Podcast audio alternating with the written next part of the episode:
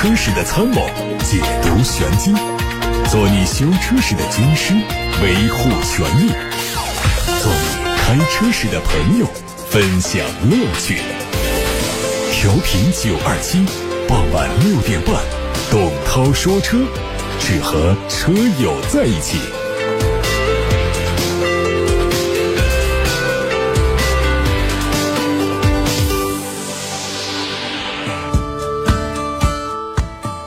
各位晚上好，我是董涛，欢迎来到今天的董涛说车直播当中，看今天的汽车新闻。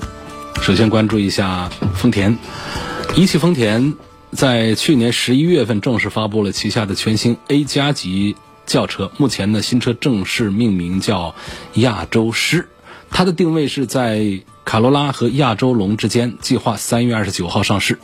外观方面，它的造型吸取了不少亚洲龙的设计元素，前脸是大尺寸的梯形进气格栅。作为基于 TNGA 架构打造的全新轿车，亚洲狮的轴距是两米七五，后排的空间长度将近一米，和雅阁、凯美瑞等中型轿车相差无几。在动力方面，将搭载和亚洲龙同源的2.0升自然吸气发动机，匹配 CVT 无级变速器。沃尔沃宣布说，从2030年开始将只卖电动车，并且计划取消经销商把电动车销售转移到网上，和客户建立直接的关系。此前，沃尔沃的计划是在2025年之前实现50%的汽车电动化。电动汽车是全球汽车制造商的大趋势，福特也计划在2030年左右在欧洲市场上淘汰掉所有的燃油车。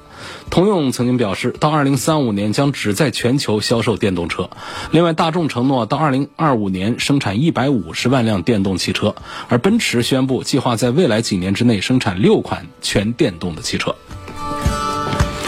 一汽丰田在二零二零年下半年发布了新款的奕泽，预计在今年的二季度会正式上市。作为中期改款，它和现款的尺寸一致，外观内饰配件有一些不一样，包括头灯组、进气格栅、保险杠的款式，还有内部的配色，进一步的突出了运动感。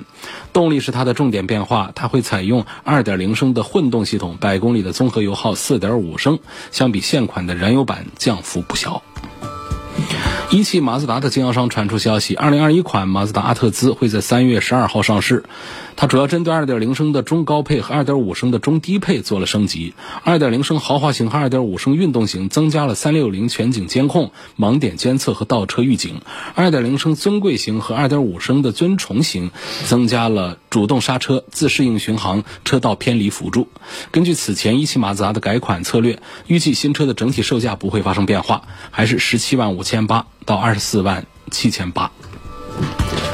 之前，小鹏汽车宣布推出小鹏 P7 后驱标准续航车型，两款配置车型都用磷酸铁锂电池，补贴之后的价格二十二万九千九和二十三万九千九，NEDC 工况下的续航里程是四百八，即日起开启预售，到五月份会正式交付。和后驱长续航车型相比，P7 后驱标准续航车型的主要差异都在续航里程上，其他方面像外观、内饰、智能和自动驾驶等配置都没有区别。另外，小鹏 G3 也在原来的 460i 基础上推出了新版本车型 G3 460C 悦享版，补贴后的价格十四万九千八，估计在四月份开始交付。和 G3 460i 相比，这个车除了更换磷酸铁锂电池和降低风阻轮毂之外，其余配置信息都是一样的，NEDC 的续航里程四百六十公里。外媒说，三菱汽车对外发布了全新一代欧蓝德的海外价格，八款配置车型的价格从人民币十七万四到二十一万四。据了解，这个车预计在四月份开始交付。作为换代，前脸是全新款的分体式格栅，上格栅有大量的镀铬装饰，整体造型比老款更显厚重和硬朗。内饰部分，中控台是梯形的布局，空调出风口是贯穿式的设计，配备了全新的四辐式多功能方向盘、九英寸的多媒体显示屏，还有十二点三英寸的液晶仪。仪表盘以及全新的电子式的换挡机构，相比老款科技感是明显提升。不出意外的话，全新的国产欧蓝德会在明年上市。动力国产车应该还用 1.5T 的发动机以及2.0升和电动机组成的插混系统。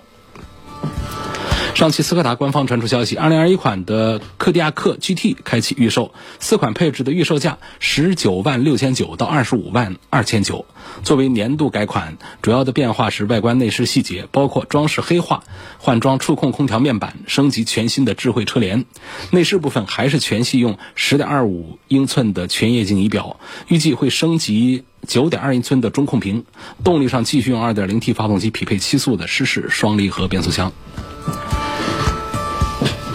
大众进口经销商传出消息，新款威揽将在七月份到店并正式上市，部分地区已经开始接受预定。外观上，进气格栅和现款一样，前后 LED 大灯组的内部结构有一些调整。新车的前翼子板增加了车型名牌标志，并且对轮毂的造型做了调整。内饰方面，整体布局和迈腾非常接近，细节上可能会和海外车型同步取消掉石英钟。动力部分取消掉了 1.4T 和 2.0T 的高功率，只推出三款 2.0T 的低功率车型，传动系统还是七速的湿式双离合。长安全新 SUV 车型的官方预告图在网上曝光。车型的外观风格和长安的 UNI-K 有很多的相似地方，将成为 UNI 系列旗下的第三款新车。从前脸可以明显看出，它采用了和 UNI-K 相同的鲨鱼鼻前脸形态，还有无边界的前格栅理念。但是相比前两款产品，新车的侧面造型就更加常规一些，不再偏向于轿跑 SUV 的造型。尾部造型上，预告图只显示了由矩阵式的 LED 发光模块组成的尾灯，非常具有科技感。最后是广汽本田，在今年年初呢，广汽本田第一款纯电动轿车 E A 六在海口亮相。我们从广本官方获得消息，这车将在三月十号正式上市，并且公布它的中文命名。这车会采用和广汽新能源的 iNS 高度相似的外观，只是在细节上做了一些调整。这是以上带来的汽车资讯部分，下面开始。解答大家的问题。第一位朋友问了一个简单的话题：方向盘套实用不实用？对驾驶有没有什么影响？如果你的方向盘不是特别的细的话，就没必要用这个方向盘套。绝大多数的方向盘考虑到了我们这个手握持的时候的这种手感，加了太厚的方向盘套之后呢，看起来啊就是。手的这个握感比较粗壮，但实际上呢，在我们打方向的时候，我们的手小的话，把握不住这个加了方向盘套之后的这种粗度的话，反而对我们的抓紧力呀，对我们的手劲儿啊要求更高。尤其是我们有一些车呢，它的这方向盘的助力系统并不是那么好的，有一些入门级的车。再加上呢，咱们的手又比较小，你装上一个方向盘套之后啊，在打方向的时候，反而会给你制造一些并不方便的一些情况。所以一般情况下，我觉得是没必要装这个方向盘套。关于方向盘的磨损的这个问题呢，我们私家车这个事儿也几乎可以忽略不计。你看有多少我们私家车开个几万上十万公里，把个方向盘磨得不像样子了？那我们出租车司机们特别辛苦，天天在车上。啊，一跑都是几十万公里的，这种方向盘呢磨损厉害，加装方向盘套的，所以我觉得私家车啊，实在也没有必要去追求这个方向盘套这样的一个，不管把它叫做一个装饰也好，它也起不了多大的作用。如果说是为了便于我们驾驶的话呢，这个也是微乎其微，甚至有时候会有相反的。除非我们的手也比较大，然后呢方向盘又比较细杆，那么加一个呢手感会好一点。我记得原来有一阵子啊，流行过那个什么毛茸茸的那个东西啊，我建议大家不要装那个东西啊。毛茸茸的东西呢，实际上它在车内啊，还是会造成一些污染。那毛绒容易掉，那这个其实我们呼吸道啊，还有我们车内一些地方啊，就沾染那些东西也都不大好。另外呢，它就特别粗了，对于我们很多尤其是女士来说，手本身就比较小，在抓握它的时候呢，它并不是最有劲儿的那种状态。我们抓方向盘还是要首先保证啊，我们的力道合适，自己抓上去最舒服，在转动方向盘的时候啊，更加的轻松，以这个为标准。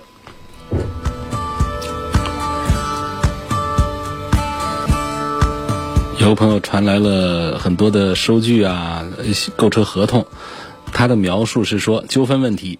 在这家 4S 店订了一辆本田的 URV，在签合同的时候呢，约定好了贷款的利率和贷款的时长。现在店里告知要改变贷款利率和贷款时长才能提车。我想退定金不买了，但是店里不答应，就这么一直拖着不退定金，寻求节目组的帮助。好，收到了啊，谢谢这位朋友信任我们。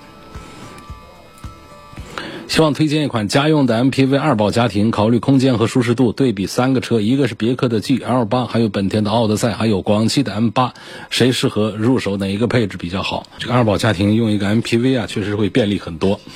不仅仅是说我们的这个。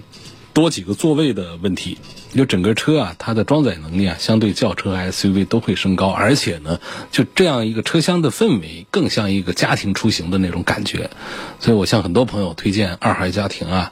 多人出行的话呢，不要考虑七座的 SUV，轿车就更不用说了，那坐不了多的人，所以考虑一个六座也好，七座也好的空间宽敞一点的 MPV 是正确的。但是呢，这个像奥德赛。我首先是优先推荐这个产品啊，这个车除了，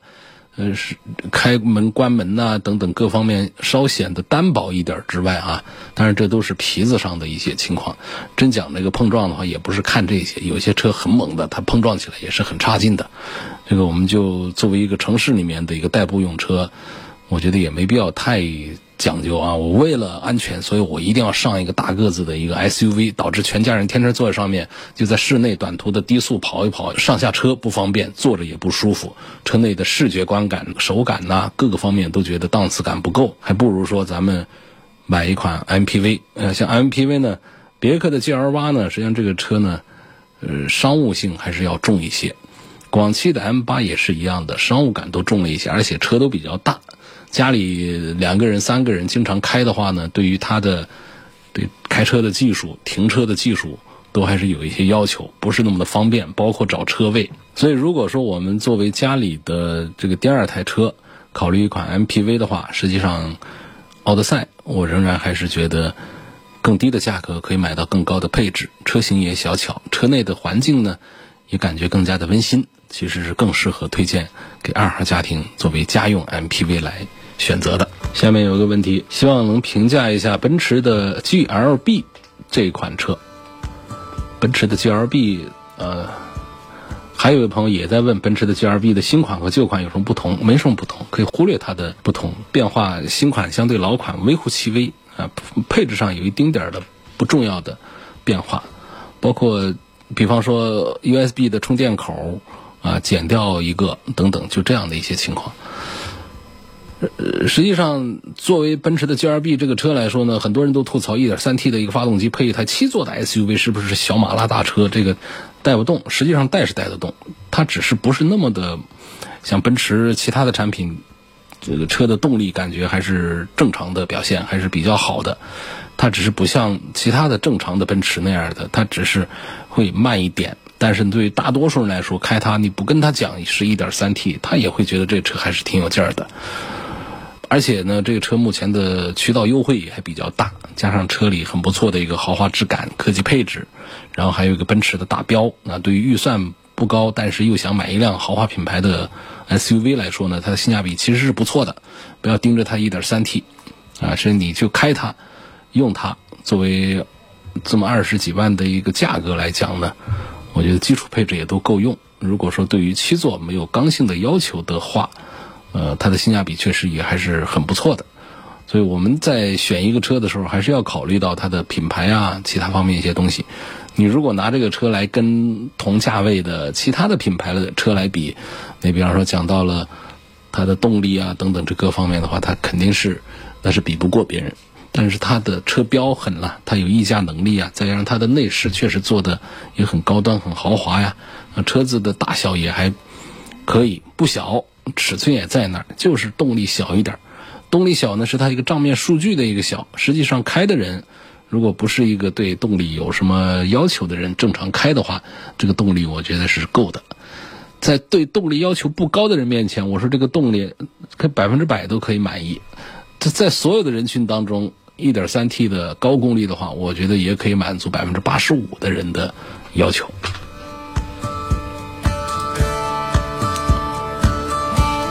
二零一五年东标生产的 1.6T 发动机配爱信的 6AT，说说有没有什么问题？这个匹配没有什么问题啊，匹配的挺好的。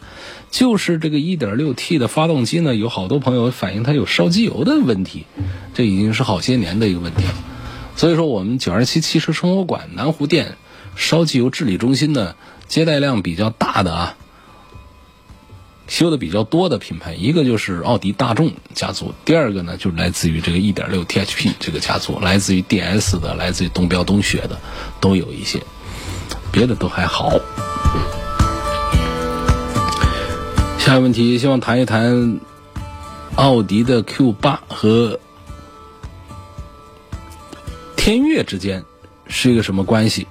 性价比到底谁更高一些？不能看谁比谁便宜，谁的性价比就一定要要高一些。毕竟天悦它的品牌在那儿。啊，我们首先讲，这是同一个平台下的几款产品啊，他们都属于大众家的 MLB EVO 平台，共享这个平台的都是叫得响的豪华 SUV，Q7、天悦。还有兰博基尼的 Urus，还有大众的途锐等等，所以可见这个 Q8 的底子那是非常强大的啊。在这个架构的基础上呢，有 2.0T 也有 3.0T 的 V6 的发动机啊，还有真正的 Quattro 的全时四驱等等这样的一套东西，就是硬件上是没有什么问题的，包括它的配置上都还是非常的高的。那么它跟这个天悦在一块比呢，一半的价钱。呃，好像得到的是同一个平台的东西，但是品牌上还有内饰的用料上，各个方面还是有很大的区别的，所以我不能简单的讲这个车一百多万就比两百多万的天悦性价比高，这毕竟是两个档次不一样的品牌，只是同一个平台上生产的产品，而且发动机的区别也大。那天悦最便宜那也是 V 八的动力啊，V 八和 V 六之间。在高端产品当中，价差一般都会拉得非常大。它不会像我们买一个经济型的车，说二点零升的发动机跟这个一点八升的发动机之间呢，就差价就没多少啊。而到那种车上的话，那差价那就大了。一弄就几十万的价差，上百万的价差很正常。王女士提问说，希望推荐一个女士开的空间大的后排座位可以放平的轿车，平时带小孩出去玩可以用来休息，预算十万块钱以内，这个办不到啊。轿车后排座位它都不能放平的，绝大多数的轿车，除非是我们的像。迈巴赫啊，这样子的车，商务车它才会有一些角度的调整，但是也不能说放平。那么高端车也好，更不用说我们的入门级的经济型的，呃，这个车轿车的后排座位基本都是不能动的，不能调整的。它不像 SUV，SUV 有前后滑的，有放这个靠背的这个角度的都有，但是呢。也很少说能够把它给放平，除非我们对 SUV 做改造，把原来的座椅把它换下来，把轨道调整一下之后呢，咱们再上一套。像 MPV 上改的是特别多的，想怎么放平啊？想包括一百八十度把座位调转呢？啊，把这个连排座改成独立座都是可以实现的。但是在轿车的后排就没有什么改造的空间，因为它是绝大多数都是在油箱的上面来做的。这个座椅的安放，它不是在全平的地台上安放的轨道，所以这改造的空间也都很小。所以王女士的这个需求呢，恐怕就是是办不到。十万元的轿车后排座位是怎么样，就是怎么样了，它没法做调整的。性价比方面评价一下宝马的五二五，问落地价大概是多少钱？宝马的五系性价比不是说五二五性价比，就是推荐买，我还是赞成买它的高功率的低配。落地价的问题呢？现在各个地方的行情都不一样，每一个店呢，你看你还价的本事，会还的还到四十万以下去，那不会还的就告诉你是多少钱，官方指导价，便宜一点送点东西，这看大家的议价的能力。那么还有一些有关部门要收的购置税、买保险、上牌证的这一套东西呢，这些钱呢，它是根据车价不同的算法来的，有一个粗略的、特别简单的一种算法。就是加上百分之十，比方说这是一个四十万的车，那么从你提车四十万，然后到上路的话，大概你说再增加四万块钱，准备四十四万，就是这样的。那这个算法就特别简单，它最重要的一块是购置税，购置税大概有八个点去，那四八就是三万多了，三万出头了，对不对？然后呢，你不还得买保险吗？新车的保险又贵，也不得是大几千块钱吗？这加一块再加上那其他的东西，是不是得约四万块钱？准备四万块钱，这个算法就是百分之十，这算法比较简单。你打比方说，宝马五系五二五，你说我会还掉还到三十八万多，那再加上一个三万八千块钱，差不多就是四十一二万的一个落地的样子。为什么有些车的前后轮距不一致，大概相差有个一两公分呢？另外，日韩系车加油口为什么在左边？欧美系车的加油口在右侧，这是个什么原因呢？挺有意思啊。车轮的问题啊，这是个底盘的一个设置问题啊。我们有些车友爱改 SUV 的，还可以直接的把这个轮距把它加宽的，所以前后轮的轮距它可以一样，也可以不一样。这根据底盘的设计师的这个要求来，甚至于我们有一些车为了增加弯道的稳定性呢，后面的。轮距做的比前面轮距要大一些，因为我们车辆在动态情况下呢，呃，最需要稳定的是尾巴这个部分，因为转向导向轮在前面控制的。那么这个车子的形态是否好的话呢？很重要的是车身的平衡，再加上尾部的控制，所以会把后轮把它加宽一些啊。这个不重要啊，对于大多数人来说这是没有用的话题了。关于加油的这个话题呢，是有一点意思的。这涉及到几个方面的原因，导致了日韩系车常见的加油口在左侧，欧美系的加油口在右侧，但是也不绝对啊。原因在哪里呢？第一个呢，就是。国家的行驶方向的不同影响，你看像欧洲很多国家的车，英英国除外啊，大多就是跟中国也是这样的，左驾右行，靠右行驶。像奔驰、宝马、奥迪、大众啊，这这样的车都是一样的，加油口它都会在右边。那么在日本呢，这车是靠左行，右驾左行，驾驶员在右侧位置，车辆靠路的左边。行驶，这叫右驾左行。所以说，本田、丰田旗下车型的，加油口常常就在左边。虽然说不是所有的车型都符合这个规律啊，但是大概率有这么一个规律。它还有一个特例呢，是韩国，韩国也是一个左驾右行，跟中国一样的一个国家。但是韩系车它有的车加油口。它却在左边，它为什么呢？因为韩系车它原来就是模仿日本车起步的，所以学的时候就一块儿把这个油箱这个方向也给学来了啊。这是第一个，每个国家的行驶方向这个不一样，还有包括稳定车身平衡啊等等，还是有一些作用的。我们常见的这个车身的配重呢，它会要追求尽量的追求一个平衡点。那么轿车的油箱一般是放后边。后排座椅的附近，这时候我们车头一侧呢，因为要加上一个驾驶员的体重，就需要有一个油箱来平衡这个重量差。所以如果说你继续在驾驶员这一侧放上一个油箱的话呢，那么左边就重了。所以通常都会在右边，就是左驾右行的车呢，它对应起来啊，在右边右后放油箱，啊，就油箱口放到右后方。